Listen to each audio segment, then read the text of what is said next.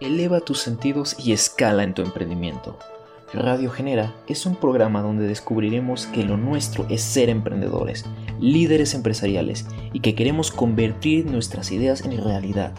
¿Te atreves a emprender este camino? ¡Comenzamos!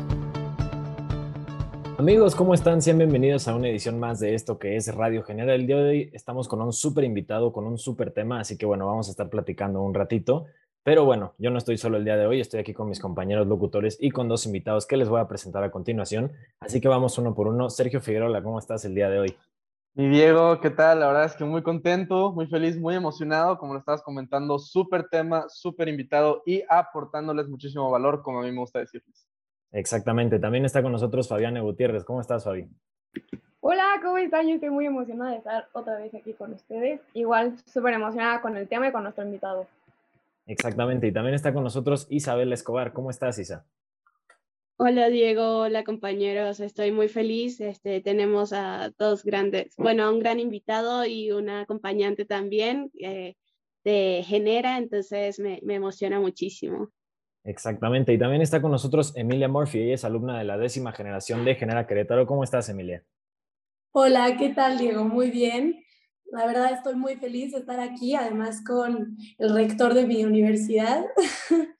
y bueno, pues estoy encantada de conocerlos a todos desde que genera Querétaro. Bueno, perfecto. Y también vamos a presentarles a nuestro invitado el día de hoy. Él es el maestro Luis Alverde, él es rector de la Universidad de Anáhuac Querétaro. ¿Cómo está, maestro? ¿Qué tal? Buen día. Saludos a todos. Buenas tardes ya. Muy bien. Exactamente. Estamos muy...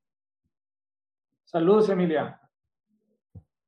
Y bueno, como les comentábamos, pues vamos a, a, empezar este programa. El programa es Liderazgo de Acción Positiva. Así que bueno, para ir empezando un poco esta plática, maestro, pues quería preguntarle un poquito sobre su trayectoria profesional, sobre algunos gustos personales que tenga o sobre lo que nos quiera comentar sobre usted. A ver, dijiste muchas cosas, ¿con qué quieres empezar? Bueno, si nos quiere contar un poco de su trayectoria profesional. No te voy a tirar mucho rollo, porque luego nadie nos va a oír. Eh, pero llevo más de 20 años trabajando en las Anáhuac. Yo trabajé en la Anáhuac México Norte, ocho años. Y de ahí me lanzan a fundar la Anáhuac de Querétaro en el 2006 y del 2006 para acá estamos de rectores en la Anáhuac de Querétaro. Súper bien, y justamente dentro de esto también, pues quisiera preguntarle cómo ha sido esta experiencia de ser rector, porque bueno, nos decía que han sido diferentes campus y todo, entonces yo creo que es una experiencia distinta en cada lado. Entonces, ¿cómo es esta experiencia de ser rector en la universidad? Vertiginoso, eh, alucinante, mucha, mucho estrés, eh, mucho dinamismo, mucha velocidad, eh, pero también mucha satisfacción, alegría. Hemos, hemos crecido muy rápido y, y, y creo que lo mejor de la Nahua Querétaro está por venir. Entonces, es muy divertido ir a mil por hora. Claro, sí, me imagino que obviamente puede ser algo de... En Monte Carlo. Ah, perdón, perdón, ¿te estaba diciendo? ¿Eh? Perdón, perdón, lo, lo, lo interrumpí. ¿Qué nos estaba diciendo? No, interrumpiste un chiste, güey. O sea... Ah, perdón. Ya me la tratas de arreglar. Seguimos. Lo siento, lo siento. No, no, solo quería eh, recapitular que estaba comentando que obviamente es un trabajo de mucho estrés y de mucho dinamismo, pero ahorita que el contexto del programa es, eh, lo vamos a enfocar al liderazgo de acción positiva, me gustaría que nos platicara desde su perspectiva qué es el liderazgo de acción positiva. Hacer el bien, eh, cumplir a cabalidad el propósito por el cual estás haciendo las cosas, eh, no dejarte llevar por, por los caminos fáciles, eh, trabajar mucho, eh, trascender. Eso es el liderazgo de acción positiva. Sinceramente yo reconozco mucho que nuestro rector aquí en la Universidad de Querétaro es un rector muy presente y siempre se involucra mucho en, la actividad, en las actividades de los alumnos, lo cual agradezco muchísimo. Y quisiera preguntarle, rector, ¿qué es eso que lo motiva tanto a estar tan presente en nuestra vida y qué es lo que más le apasiona de ser rector en la universidad?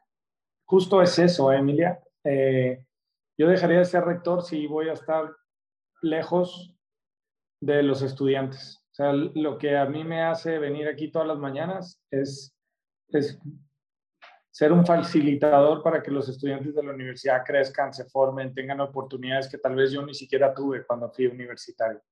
Entonces, en el momento en el que mi agenda con señores panzones y bigotones y viejos sea mayor que el, porque ya me estoy poniendo panzón y pelón yo, pero cuando ya no tenga tiempo para estar cerca de la magia de los jóvenes, en ese momento me voy.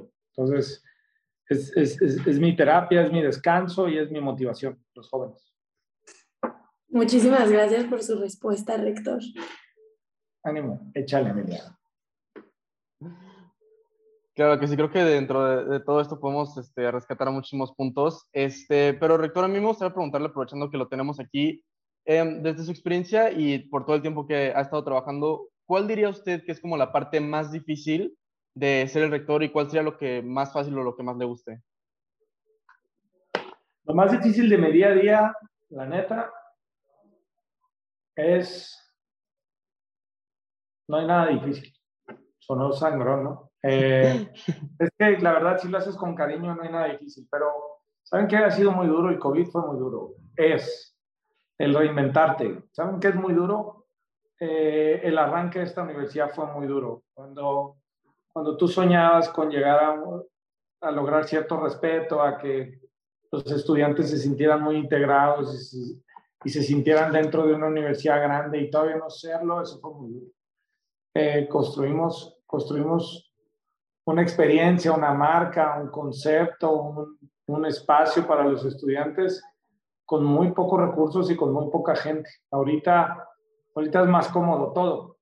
Eh, lo que no podemos perder es el trato uno a uno con los estudiantes y estar cerca de ellos porque, porque lo más duro ahora son todas las tentaciones que tienen los estudiantes allá afuera y todo, y todo el mal y toda la gente que quiere hacer algo y aprovecharse de la inexperiencia de un joven.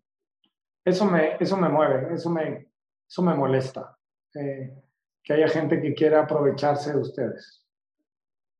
Sí, me, me, parece que ha tocado dos puntos muy interesantes y muy relevantes para la actualidad, como menciona lo del COVID nosotros que somos de México Sur, pues también vivimos toda esa transición. Mis compañeros entraron a la universidad online. Yo sí tuve la oportunidad de tener mis, mis primeros dos semestres allí en, en el campus, entonces creo que ha sido como una experiencia bastante, eh, no sé cómo llamarla, retadora para todos. Imagino, no puedo imaginar lo que es para los directivos, creo que agradezco y me y me gusta escuchar esto que menciona, esta reinvención que tuvieron que hacer, pero también para nosotros fue un poquito difícil, ¿no? Y este otro punto que mencionaba se me hace muy interesante, el cómo hay gente que puede querer aprovecharse de los jóvenes sin experiencia.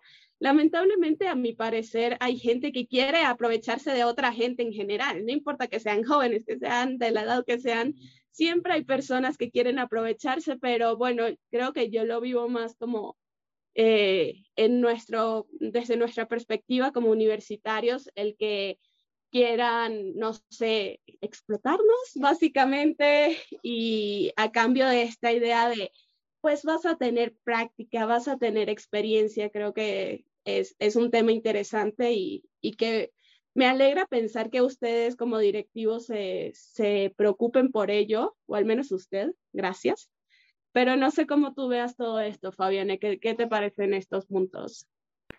Sí, yo también estoy muy de acuerdo, sobre todo también rescato mucho la parte de la cercanía con los alumnos, porque efectivamente mi experiencia en pandemia también fue muy extraña porque yo justo entré en línea y realmente pues no tenía mucha idea, o sea, no es lo mismo pues presencial que en línea, donde evidentemente presencial pues sí tienes como un mayor acompañamiento y, y pues sí fue una experiencia pues bastante retadora.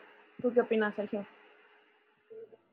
No, pues no, la verdad es que muy de acuerdo, pues obviamente a mí también me tocó entrar en, en pandemia, entonces fue como lo comentaba Isa, pues de repente puede llegar a ser algo retador, pero también aprendes muchísimo, o sea, la verdad, ahí fue en los momentos en donde como que más organizado y más disciplinado me hice, porque, pues bueno, también pude adelantar de muchísimas cosas, o sea, de hecho, bueno, para los que no sepan, los pongo en un contexto del programa de Genera, tenemos que tomar 12 talleres y ahorita que tuve la oportunidad de hacerlo en línea, en su mayoría pues tomé casi todos los, los talleres en línea, entonces pues fue mucho más fácil. Entonces también son todo ese tipo de cosas, o sea, creo que le podemos dar eh, muchas vueltas a esto, pero al fin y al cabo quisiera que volviéramos un poco al enfoque de este programa que es liderazgo de acción positiva. Creo que ahorita el rector nos está dando una perspectiva muy interesante y muy buena, pero no sé, Diego, ¿tú qué opinas de esto de liderazgo de acción positiva? Pues mira, creo que dentro del contexto que comentaban de la pandemia, creo que se pudo haber perdido un poco eso, ¿no? Ya que, bueno, al ser en línea, pues es un poco más fácil que en los exámenes, pues se dé como esta parte de buscar em, como las respuestas o de esa deshonestidad, ¿no? Entonces, yo creo que también muchos profesores también se esmeraron en que, pues, fuera más fácil para los alumnos, ya que nadie había estudiado en línea nunca y pues era algo difícil para todos adaptarnos, tanto para ellos como para nosotros. Y dentro de esto, rector, pues yo quería preguntarle en esta transición de, de un día para otro, de todo en línea, pues cómo fue este reto para usted, ¿no? O sea, de qué formas pudieron adaptar todo hacia nuevos alumnos, hacia los alumnos que ya estaban dentro, o sea, cómo, cómo fue toda esta transición. Hablo rápido, hablo rápido del COVID porque quiero, quiero hacerles preguntas sobre el post-COVID. Eh, fue muy duro, fue muy duro porque nos dimos cuenta que nos encerramos, nos dimos cuenta que les iba mejor en calificaciones a ustedes, eh, en una zona de confort, de pronto ya se estaban yendo a las playas, pero no querían venir a las escuelas, eh, de pronto desarrollaron hábitos para copiar tareas, para copiar exámenes, para copiar, desgraciadamente, para hacer menos esfuerzo y menos trabajo. Y, y fue muy, y es muy doloroso, el, el, boquete del COVID es muy doloroso para todos. Eh, no quiero hablar de él, no quiero hablar de él. Nosotros, fíjense que aquí en la Náhuatl de Querétaro pudimos hasta conseguir vacunas para los estudiantes antes del regreso a clases y, y lo hicimos en agosto del año pasado, todas las clases presenciales y fue una gran experiencia. Eh, se vinieron como 250 alumnos de la red a estudiar con nosotros y se salieron de la red como 50 perdón, del campus Querétaro se fueron a otros campus de la red como 50. Entonces detectamos el gran apetito que tenían los estudiantes por tomar clases de manera presencial. Y eso es lo que les quiero preguntar. ¿Cómo se imaginan que debe ser la educación del 2023, del 2024, del 2025? Imagínense que ya no hay COVID. Eh, quiero respuestas cortas e inteligentes. Échenle. Yo creo en lo personal que esto fue algo muy trascendente en nuestra generación. Me pareció que al principio fue una salida un poco fácil. Eh, de hecho, yo entré a mi carrera en línea. Eh, estaba en la carrera de dirección financiera, una carrera muy difícil que se volvió no tan difícil por el método en línea. Y me parece que ahora que estamos de vuelta, podemos poner todos los pies sobre la tierra nuevamente y dejar de fantasear con que la vida es tan fácil como se nos hizo de manera en línea de un día para el otro y que se nos haga, que se nos exija, que realmente se nos exprima todo eso que tenemos para, para dar. Ahora que pudimos cambiar de modalidad en, en línea, podemos regresar y saber qué es lo que estábamos haciendo mal, qué es lo que estábamos como como métodos de evaluación que realmente no eran muy efectivos, ya lo pudimos ver en un examen, como tal vez ahora podemos hacerla de manera práctico y cómo podemos hacer las cosas muchísimo más dinámico. Me parece que fue un momento para trascender la manera en la que se educa en nuestro país y creo que ahora tenemos que enfocarnos en la exigencia. Yo también estoy muy de acuerdo con mi compañera Emilia. Siento que a lo mejor el que volvamos presencial debería ser un poco más interactivo. Lo digo desde mi experiencia propia, yo estoy de comunicación, entonces evidentemente tiene que ser muy interactivo y muy práctico, pero creo que lo que pudimos notar en el sistema educativo durante pandemia es que sí, evidentemente, como bien dice usted, sí estábamos como atorados en una zona de confort, donde pues ya era más fácil, este, pues pasar los exámenes, incluso pues algunas tareas ya era más fácil, entonces nos dimos cuenta que realmente creo que nos enfocamos más en el éxito que en el verdadero conocimiento. Y yo me refiero a esto que éxito es como, ah, pues paso un 10, en el, o sea, paso con 10 el examen, pero realmente nada más lo hice por hacerlo porque ya sea quiero mantener mi beca o, o pues simplemente pues quiero un 10 en lugar de, de que se le dé como verdadera importancia el conocimiento, ¿no? Entonces sí siento que hay que poner como, como más foco a eso, ¿no? Y siento que a lo mejor justo, como dice Emilia, ser como más prácticos como el tema de proyectos o cosas así, porque realmente creo que es a lo mejor en donde se aprende un poco más que, que en exámenes donde a la gente pues realmente pues le importa justo más esa parte del éxito y de sacar 10. No sé qué opinas, Diego. Sí, totalmente. Yo creo que dentro de todo esto, eh, pues sí se volvió un poquito más fácil en ese sentido. Y pues quería volver justo a la pregunta que hizo el maestro eh, Alverde, porque justo es cómo pensamos que va a ser la educación en uno o dos años, ¿no?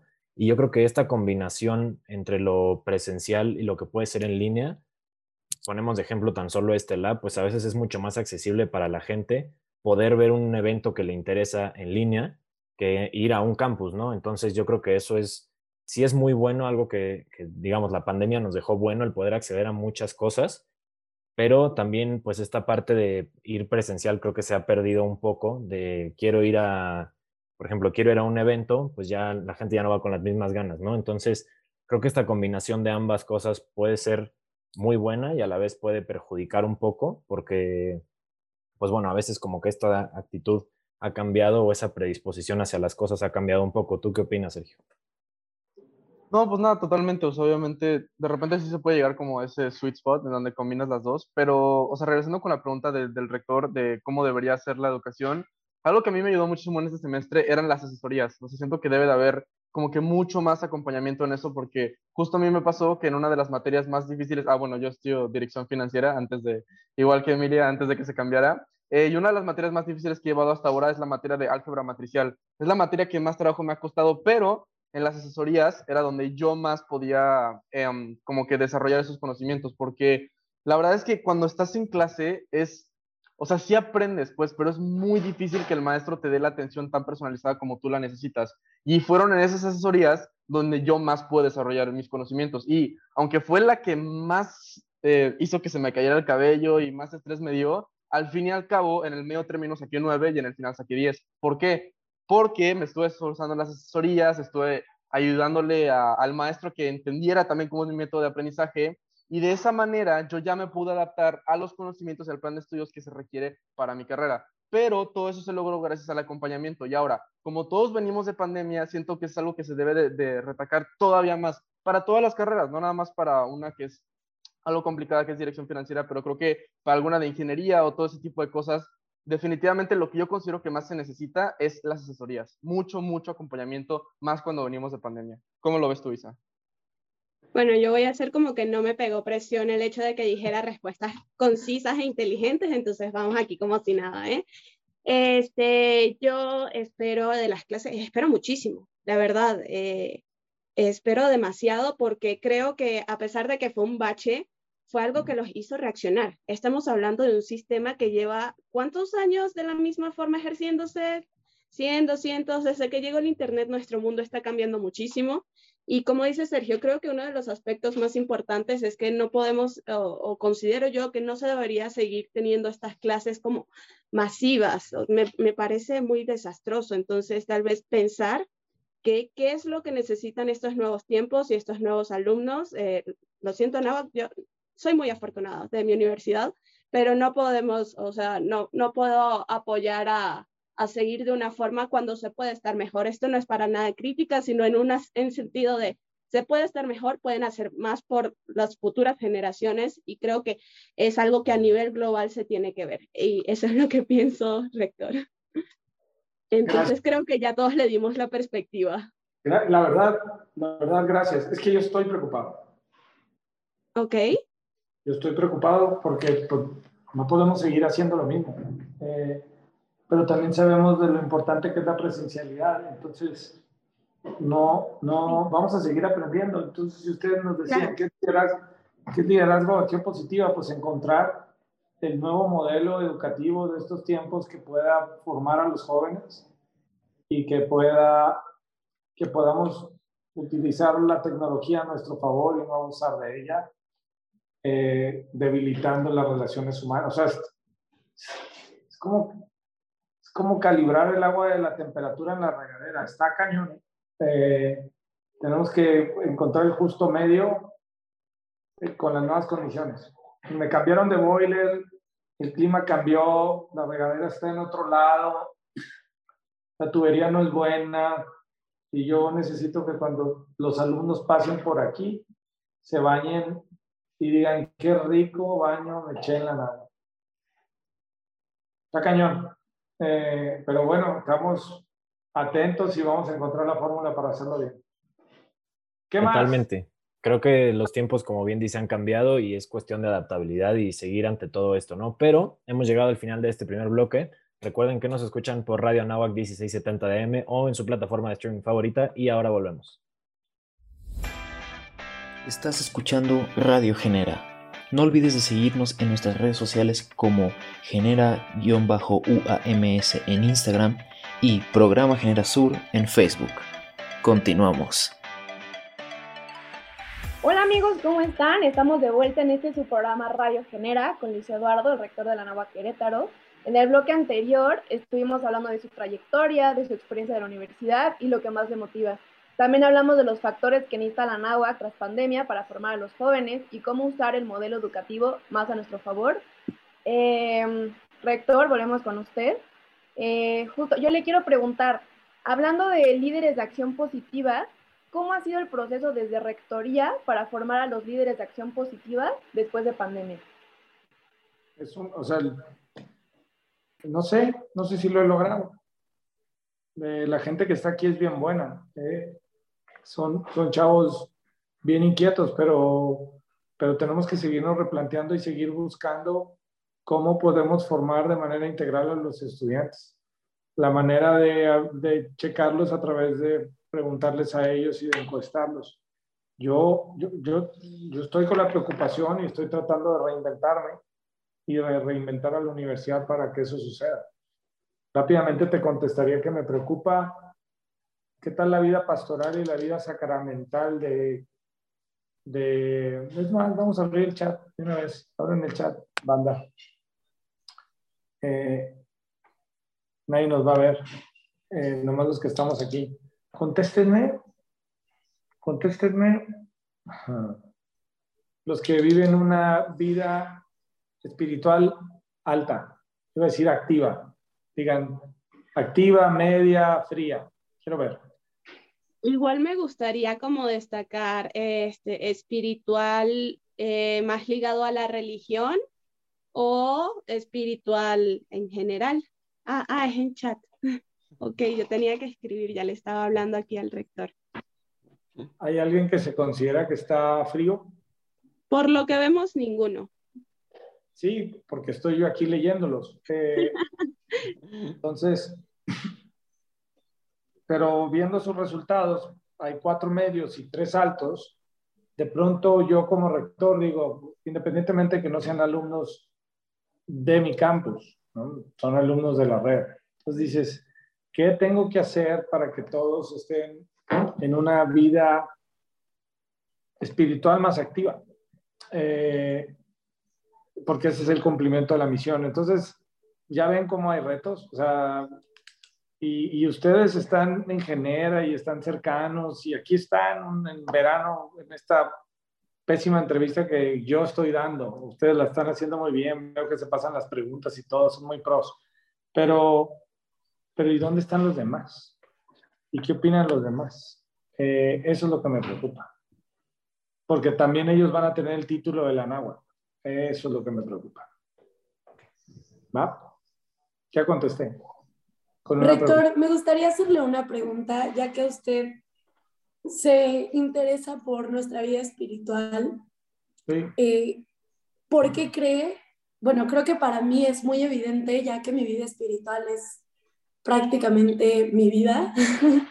Sinceramente soy una persona muy espiritual, me considero muy, muy allá, pero quisiera saber por qué usted cree que es tan importante este factor en los alumnos y sobre todo en los líderes de acción positiva. ¿Qué es eso que usted cree elemental para ser un líder de acción positiva que tenga que ver con la espiritualidad? yo, yo creo que un líder de acción positiva no tiene que estar pensando solamente en lo terreno, no puede estar pensando solo en lo material y tiene que estar considerando la trascendencia. Y ya en esos niveles de trascendencia y de hacer el bien y de, y de darle y de darle algo extra a los demás, pues, ¿qué te va a motivar a hacer eso? El limitar a Cristo. Y ya está muy raro, ¿no? Mi respuesta.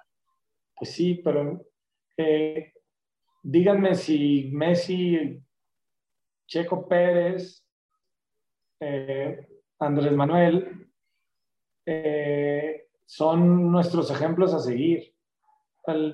hay mucho más y, y, y, para lograr la plenitud pues, y la trascendencia tenemos que ser muy humildes y darnos cuenta que hay un Dios y que tenemos que intentar luchar por ser un vivo testimonio de eso. Eh, ¿Cómo tiré el rollo, Emilia? No sé si te hice más bolas, pero es, pues es fundamental. Y, y los jóvenes de ahora, ustedes están bien conectados, aquí están fregándose una hora, aquí metidos. Les digo algo, no nos va a oír mucha gente, nomás, nomás nos vamos a oír nosotros.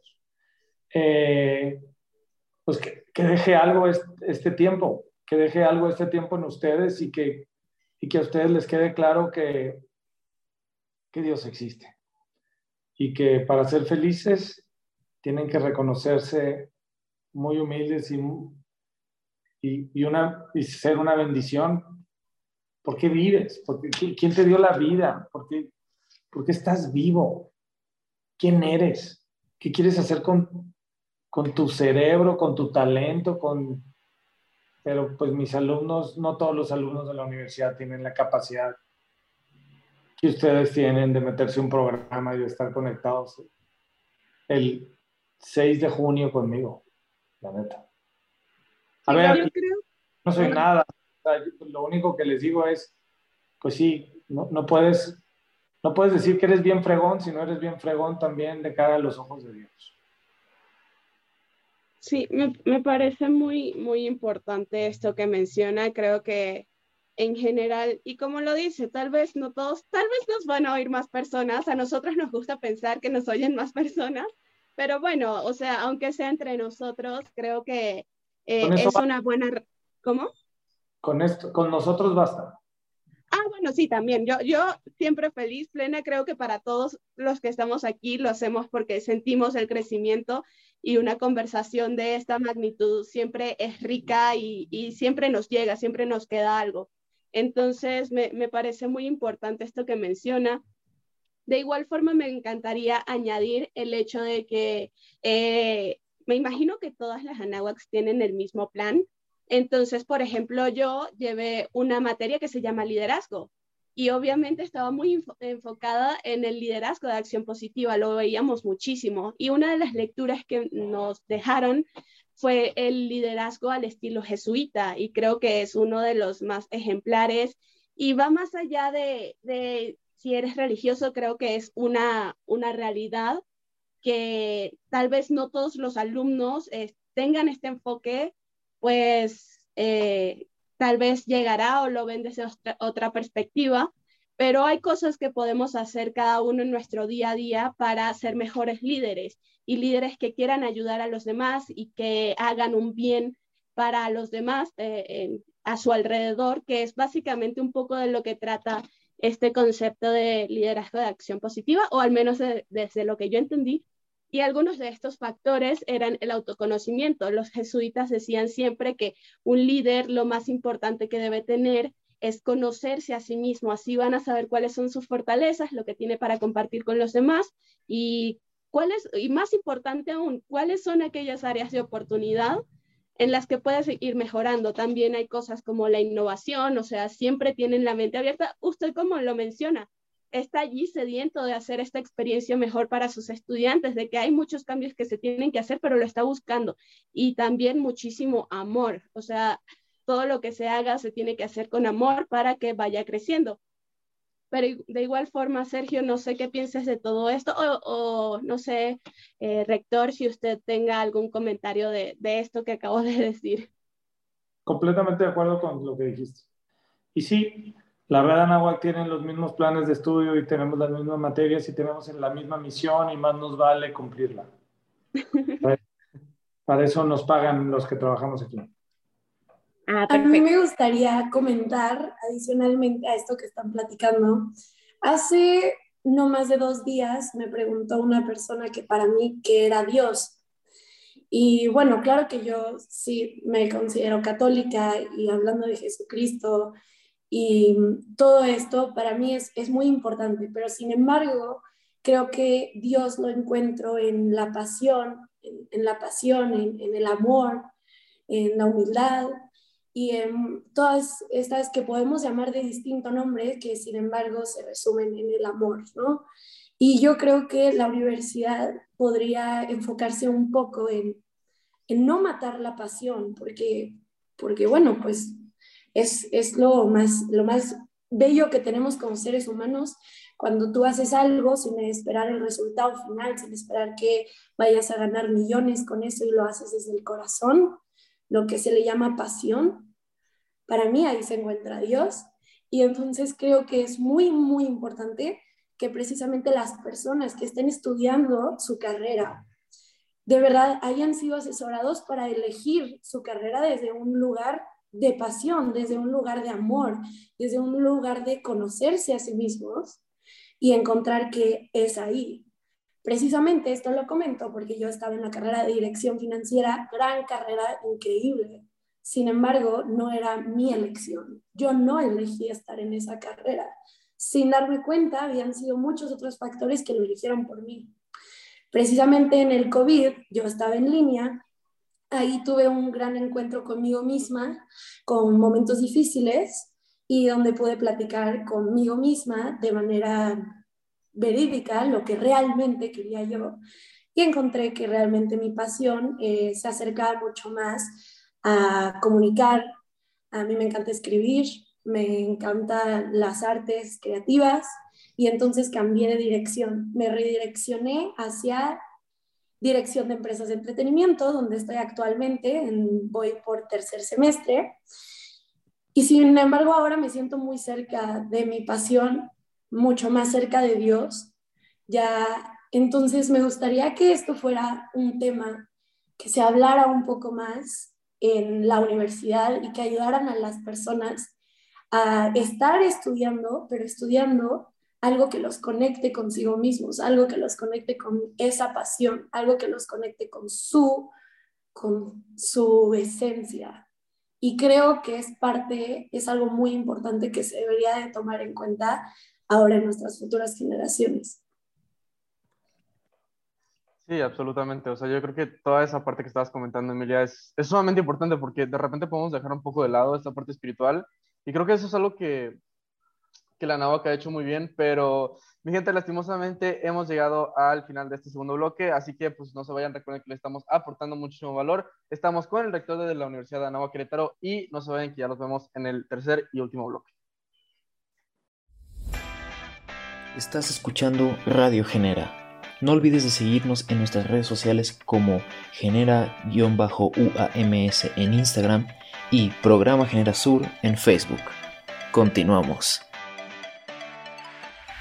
Y amigos, estamos aquí de regreso en este tercer y último bloque de su programa favorito de liderazgo empresarial, esto que es Radio Genera por Radio Navac 1670M. Y pues bueno, en estos primeros dos bloques estuvimos este, aquí platicando un poquito con el maestro Alverde, el rector de la NAWAC Querétaro. Nos estuvo platicando un poco de pues, los retos que se han venido en pandemia para la NAWAC este, y también, pues bueno, toda esta parte que de repente puede ser un poco difícil para los directivos de adaptarse a la situación y a nosotros como también como estudiantes, todo lo que pues representa para nosotros este, este cambio que de repente puede llegar a ser muy retador. Pero yo quiero rescatar... Eh, unos puntos que estaba comentando el rector, que él pues nos estaba comentando que de repente está muy preocupado porque lo veo muy difícil la situación para nosotros, pero ahí yo quiero recalcar, y para toda la audiencia que nos está escuchando, quiero recalcar que, o sea, siento que debe ser de los dos lados, porque como lo pueden ver, los directivos siempre ponen de su parte creo que también nos toca a nosotros poner de la nuestra, porque de repente les puedo decir que nosotros podemos tener muchísima más participación y hace unos bloques el rector estaba comentando que muy probablemente no nos vayan a escuchar, pero rector, con orgullo le puedo decir que este programa tiene 500 escuchas semanales, entonces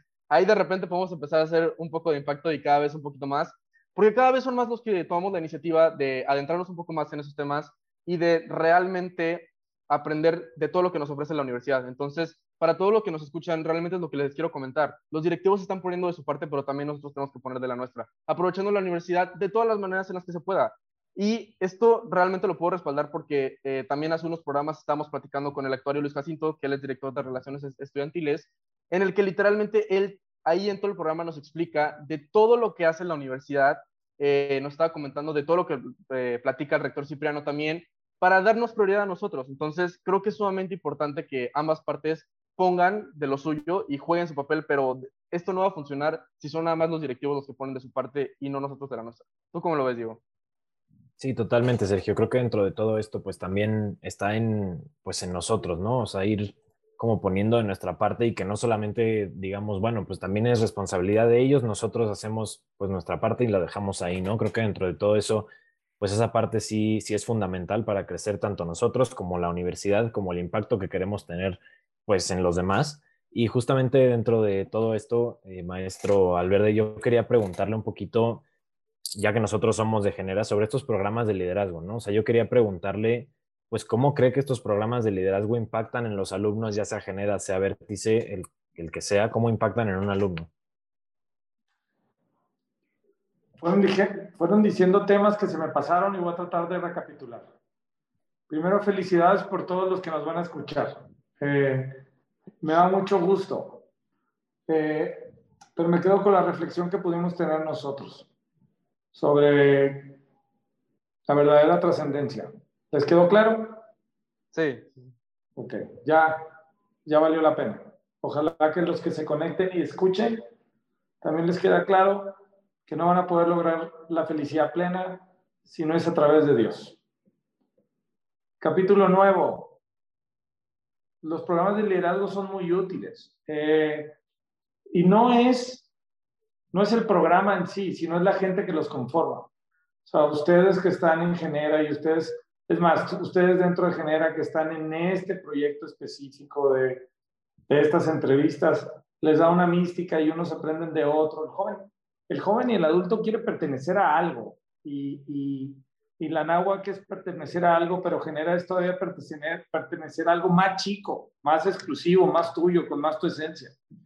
Eh, claro, y va a haber directores que te van a acompañar y va a haber actividades, pero son pretextos, son pretextos eh, para que tú sientas identidad.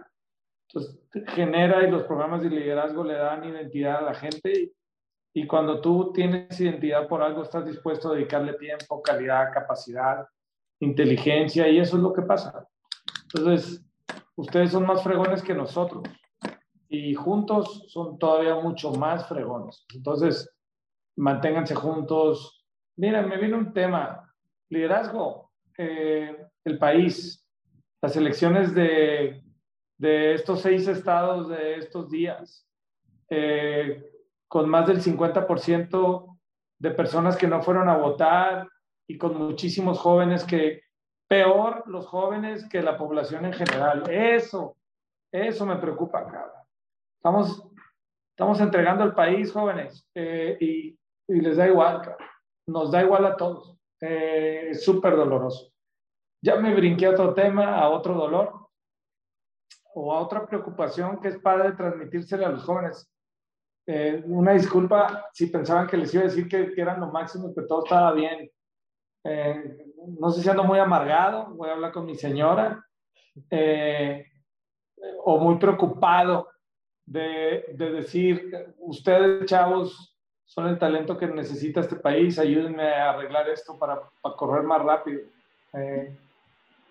Ya te respondí la del, ya te respondí para qué sirve el programa de liderazgo, para generar identidad y para acercar a gente con un perfil mejor que el de la universidad. Y les dejo en la mesa, a ver, señores, platiquemos de las elecciones y de la, de la baja participación de los jóvenes.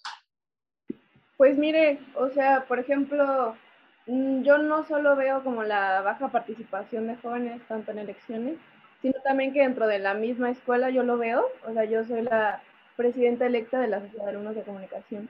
Y realmente campañas fue un proceso muy difícil porque realmente no había como mucha participación de los alumnos en general, como que yo veía que pues nadie se quería acercar o como que nadie tenía interés en saber pues qué era FESAL ni nada de eso, entonces pues y si a usted le preocupa en, en o sea, precisamente en algo tan importante como el gobierno, imagínese nosotros en algo pues un poco más sencillo que sería la universidad que si, nadie se acercó y también el, el, porcentaje de votos teniendo en cuenta que una facultad es muy grande, había facultades que tenían nada más 60 votos, cuando estamos hablando de más de 300, 400 alumnos en una misma facultad. Entonces, o igual, como usted dice, esa poca participación de querer estar justo en un, con un encuentro de líder de acción positiva o en algún programa de liderazgo. Entonces, realmente, mi opinión, mm, yo siento que no solo es en tema de, de, gobierno, que también me parece muy preocupante, porque entonces estamos hablando que precisamente los jóvenes ya no, ya no rescatan como esa importancia de justo ejercer su derecho al voto. A lo mejor hay gente que ni lo sabe y precisamente en escuela es demasiado preocupante que pues nadie haya querido participar. Realmente siento que nos estamos eh, viendo en una generación a lo mejor un poco apática y eso sí es un factor que hay que, que hay que ir resolviendo. No sé qué opinas, Sergio. No, pues sí, o sea, la verdad como lo estabas comentando, bueno, obviamente yo también ahí estuve, este, un poco, no muy envuelto, pero sí eh, presente en todo lo del tema de FESAL, y sí, la verdad sí me tocó ver que de repente era un poco como que menos, no sé, no sé si decir menos ánimo, pero menos involucramiento por parte de, los alumnos. Y como lo estaba comentando el rector, em, de repente esto se puede llevar a niveles un poquito más grandes con lo que es ya las elecciones pues, de un país. Este, entonces, no sé, o sea, creo que es... Es que me encantaría poder decir que podemos elevar mucho el nivel de conciencia tan rápido, pero realmente no se puede. O sea, creo que es un proceso paulatino que tiene que... Es que diría yo que igual tiene que empezar hasta desde la prepa, o sea, porque de repente igual y en la universidad se nos empieza a platicar un poco del tema, pero creo que debería de ser un poco antes. Y viendo que las nuevas generaciones vienen todavía más apáticas, creo que es desde ese punto donde hay que empezar a meter conciencia de todo lo que está sucediendo en nuestro país, porque es una realidad que más de la mitad de la población vive en pobreza casi extrema. Y si no se tiene conciencia de esto, desde una edad muy temprana, es muy difícil que conforme vayamos creciendo, seamos más conscientes al respecto. ¿Cómo lo ves, Diego? Sí, totalmente. Yo creo que dentro de lo que comentan de, de las elecciones, pues es, es, alarmante, ¿no? A veces darnos cuenta que pues ya la gente ni siquiera quiere ir a votar y ya no tanto por esta flojera o por esta apatía, ¿no? Yo creo que también es un poco porque ya no confían o simplemente ya no tienen pues como esta visión de que una persona va a poder ayudar a los demás y que de una persona verdaderamente podrá hacer un cambio, ¿no? Entonces, pues creo que dentro de esta parte sí es alarmante y todavía más si lo vemos en un contexto más pequeño, como lo decía Fabián, en el sentido de la universidad. O sea, creo que a veces tratar de hacer estas campañas y que la gente vote y, que se vea un verdadero interés, pues a veces no, no lo refleja y no lo alcanzan a ver los alumnos, ¿no? Entonces creo que sí es, pues es preocupante dentro de todo esto y pues también es poner de nuestra parte, tal vez es, suena muy, ¿cómo decirlo?, muy cliché, pero pues es cada uno poner su granito de arena, cada uno ir haciendo lo que le corresponde y pues tal vez poco a poco se pueda ir haciendo un cambio, ¿no? Pero tú qué opinas, Isa? Para mí este es un tema interesante, ¿no? Yo vengo de un lugar en el que sé lo que es perder tu país por no estar interesado en la política. Y sé que para nosotros es algo aburrido. Muchos de nosotros estuvimos involucrados en eh, las elecciones, las últimas elecciones de la universidad, pero en general pues hay una tendencia, a los jóvenes no nos gusta, tal vez creo que es por los niveles de corrupción que se maneja, pero lastimosamente, eh, como lo decía el director, se, se pierde, la verdad es, es, eso, puedes perder a tu país por, por no ejercer tu derecho al voto, por no pensar, por no ver. Entonces es entender que aunque nos guste o no, es algo que nos involucra a todos y, y, hay que hacer algo. Y tal vez no nos gusta lo que hay ahorita, pero pues si lo seguimos dejando así va a ser cada vez peor y peor y peor. Entonces, eh, sería como, aunque no te guste, involucrarte un poquito, entender que te va a terminar afectando de una forma u otra y tenemos que hacer algo. Eso, esa es mi perspectiva. Bueno, pues mi, mi, percepción acerca de este tema que es tan extenso, eh, yo creo que lo único que tengo para decir es no perder la esperanza, porque es lo último que se pierde. Y precisamente las personas quienes ya no se involucran en las votaciones, ya sea de la escuela o ya sea literalmente a nivel del país, es porque han perdido la esperanza, porque creen que está perdida esta lucha, porque creen que la corrupción acabó con nosotros y porque creen que esto ya no tiene ni para dónde. Yo creo que hay que realmente persistir, persistir y dejar que todos los golpes, por más que lleguen, que no nos tiren al suelo. Hay que resistirlos y seguir con la esperanza de que vamos a poder cambiar el México al México que queremos, que somos el futuro y hasta que no nos los creamos nosotros no va a suceder. Entonces, una vez que nosotros podamos contagiar esta esperanza de uno a uno, de voz en voz, y que haya más esperanza en un mejor México o en unas o un mayor involucramiento en, de los jóvenes, entonces así sucederá. Pero mientras se crea que está perdido, así seguirá. Yo creo que la esperanza es el, nuestro mayor aliado ahora. Duro tema, ¿no? Sí, definitivamente. Sí. ha sido un programa interesante, ¿eh? sin duda.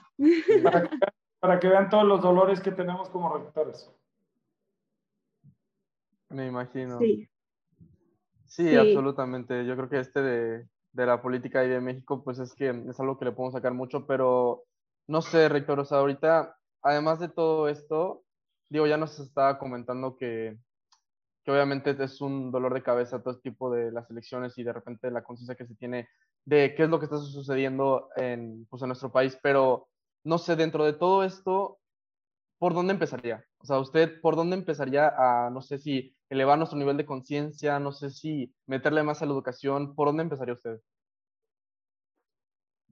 Involucrándonos con los jóvenes, estar cerca de ellos, eh, escucharlos, aprender, eh, motivarlos, eh, cerca.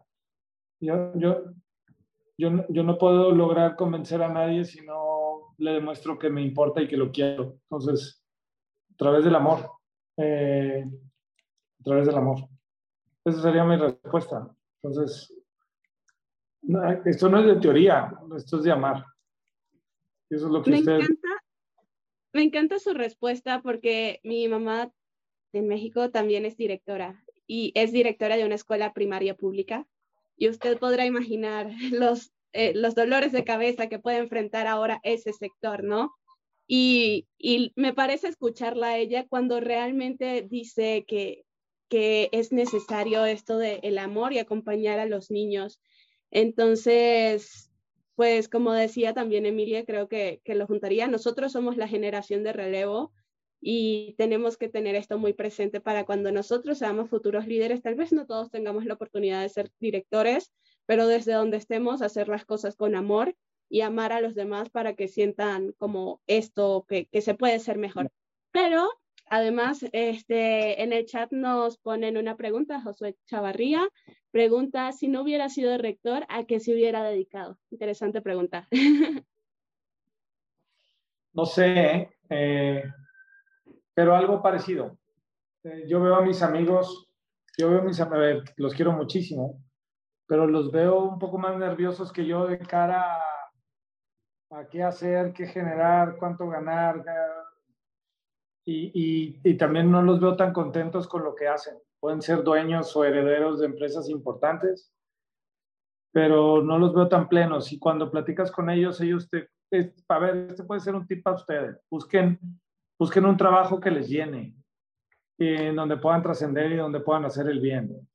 Dinero hay en todos lados. Y si haces bien pero, pero tu corazón no se va a llenar con, con todo, ¿ok?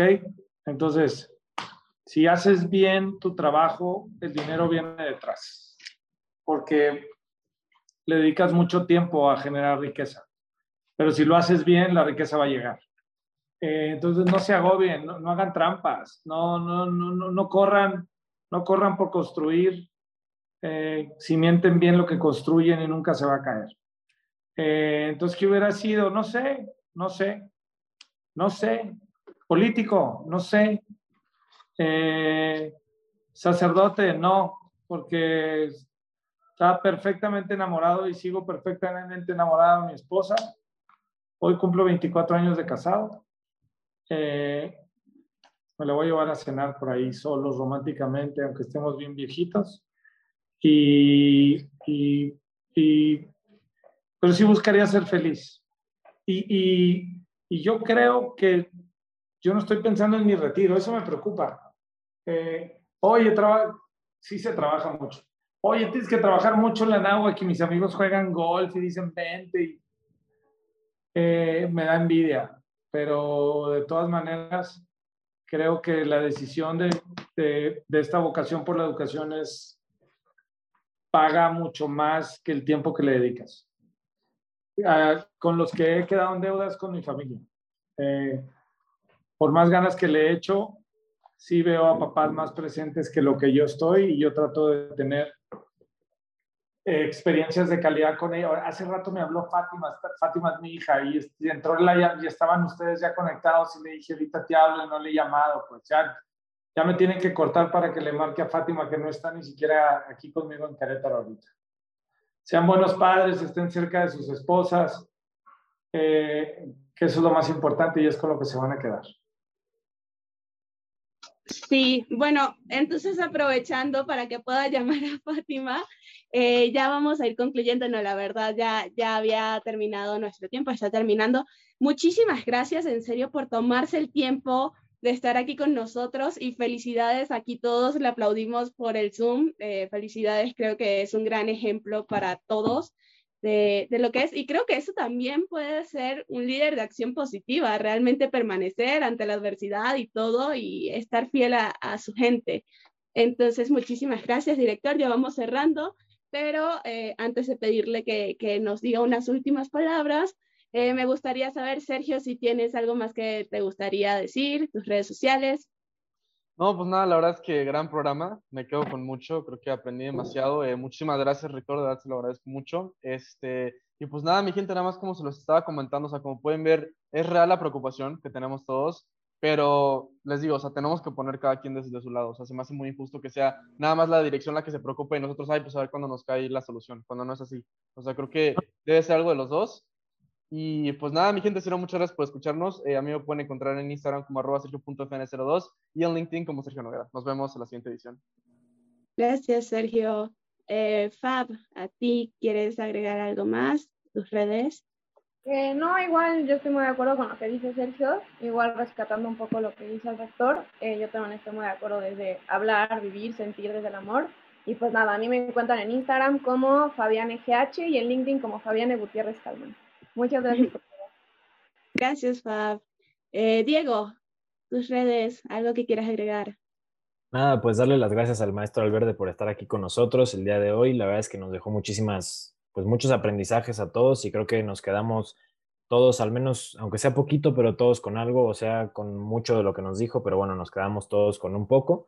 Y bueno, ahí me encuentran en Instagram como Diego-AGV o en LinkedIn como Diego Aguerrevere. Eso ha sido todo por mi parte y nos vemos a la próxima. Gracias, Diego. Emi, eh, ¿algo que quisieras decirnos aquí, tus redes sociales?